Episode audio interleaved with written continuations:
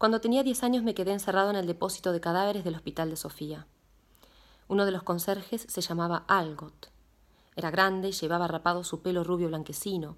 Tenía una cabeza redonda, cejas blancas y ojos azules penetrantes, estrechos. Sus manos eran gruesas y azulgranas. Algo transportaba cadáveres y me hablaba con fruición de la muerte y los muertos, de la agonía y la muerte aparente. El depósito de cadáveres se componía de dos espacios, una capilla donde los familiares se despedían por última vez de sus seres queridos y una habitación interior donde se arreglaban los cadáveres después de la autopsia. Un soleado día de principios de primavera, Algot me llevó al cuarto interior y levantó la sábana que cubría un cadáver recién llegado. Era una joven de largo pelo negro, boca carnosa y barbilla redonda. Estuve mirando un buen rato mientras Algot estaba ocupado en otras cosas. De repente oí un estrépito.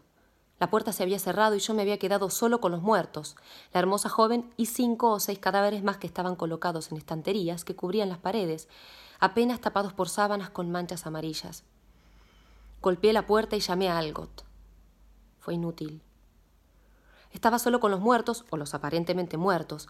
Alguno podía levantarse de repente en cualquier momento y agarrarme. El sol entraba por los cristales blanquecinos.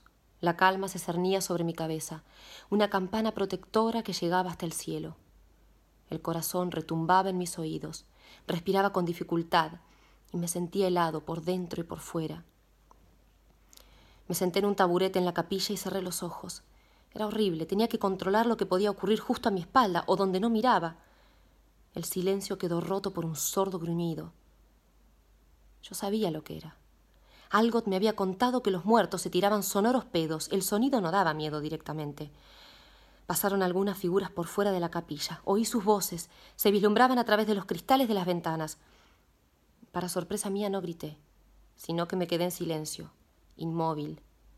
Las figuras desaparecieron y las voces se acallaron. Se apoderó de mí un violento deseo que me quemaba y cosquilleaba. Me levanté y el impulso me llevó hacia la habitación donde estaban los muertos. La joven, a la que acababan de hacerle el tratamiento, yacía sobre una mesa de madera en medio del cuarto. Retiré la sábana y quedó al aire. Estaba completamente desnuda, excepto por un esparadrapo que iba de la garganta al pubis. Levanté la mano y le toqué el hombro. Había oído hablar del frío de los muertos, pero la piel de la chica no estaba fría, estaba caliente. Llevé la mano hasta su pecho, pequeño y fofo, coronado por un pezón negro, levantado. En el vientre crecía un vello oscuro. No respiraba. No, no, no respiraba. ¿Se le había abierto la boca? Veía los blancos dientes bajo la redondez de los labios. Me moví para poder ver su sexo que quería tocar, pero no me atrevía a hacerlo. Ahora notaba que ella me contemplaba por debajo de sus párpados semicerrados. Todo se hizo confuso, el tiempo se detuvo y la fuente de luz se hizo más intensa. Algo me había contado la historia de un colega que le gastó una broma a una joven enfermera. Colocó una mano amputada debajo de las sábanas de la cama de ella. Al no acudir a la reunión de la mañana fueron a buscarla a su cuarto.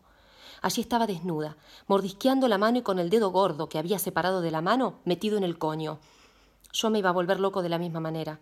Me lancé contra la puerta que se abrió sin dificultad. La joven me dejó escapar.